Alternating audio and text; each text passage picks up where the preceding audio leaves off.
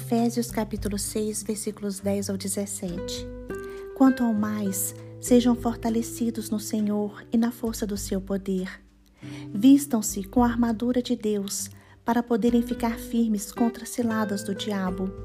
Porque a nossa luta não é contra o sangue e a carne, mas contra os principados e as potestades, contra os dominadores deste mundo tenebroso, contra as forças espirituais do mal nas regiões celestiais. Por isso, peguem toda a armadura de Deus para que vocês possam resistir no dia mal e, depois de terem vencido tudo, permanecerem inabaláveis. Portanto, fiquem firmes, cingindo-se com a verdade e vestindo a couraça da justiça. Tenham os pés calçados com a preparação do Evangelho da paz, segurando sempre o escudo da fé, com o qual poderão apagar todos os dardos inflamados do maligno. Usem também o capacete da salvação e a espada do Espírito, que é a palavra de Deus. Irmãos, a armadura de Deus não é humana, é uma armadura espiritual. Como o soldado romano, quando ia para a guerra, nós também, para enfrentarmos a guerra espiritual contra o mal, precisamos da armadura, mas nós precisamos da armadura de Deus. Precisamos nos armar para a batalha. O cinturão da verdade. Cinturão é uma cinta larga onde se penduram as armas. Mas na luta contra as potestades, nós, nós devemos estar cingidos com a verdade. Devemos falar e viver a verdade, porque Jesus Cristo é a verdade.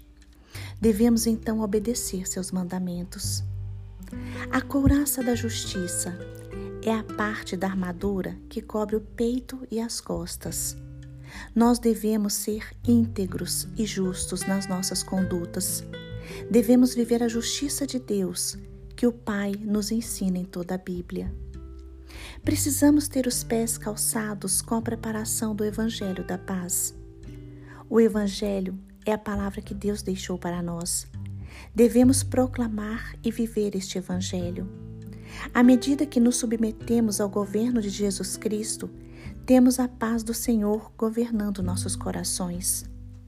Calçar os pés com o evangelho da paz também representa cumprir o ide do Senhor, o ide de Jesus Cristo.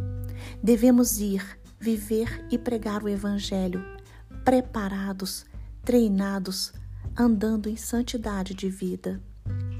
O escudo da fé. A fé nos protege dos dardos inflamados do maligno. A fé agrada a Deus. A fé nos torna justos perante o Pai. A fé se expressa em obras. O capacete da salvação. O capacete protege a nossa cabeça. Em nossa cabeça temos o cérebro, que é uma parte vital do nosso corpo. No cérebro estão os nossos pensamentos, então, o capacete da salvação protege nossa mente das mentiras de Satanás e das influências malignas deste mundo. A espada do Espírito, ela é a palavra de Deus, ela é a Bíblia. A palavra de Deus traz cura para as nossas feridas, como diz o Salmo 107, versículo 20. Ele enviou a sua palavra e os curou e os livrou da morte. Irmãos, prestem atenção. Nós estamos em guerra e nossos inimigos não são carnais, são espirituais. Por isso precisamos estar sempre preparados. A armadura de Deus é para nós que somos seus soldados e discípulos a coisa mais importante. Por isso nós devemos vesti-la para enfrentarmos as batalhas, porque através dela nós ficamos livres das ciladas do inimigo. Hoje, vista esta armadura de Deus e permaneça inabalável perante o Senhor. E como nós podemos nos revestir com esta armadura? Com toda oração, com toda súplica, estudando a palavra de Deus, vivendo a palavra de Deus e vigiando com perseverança.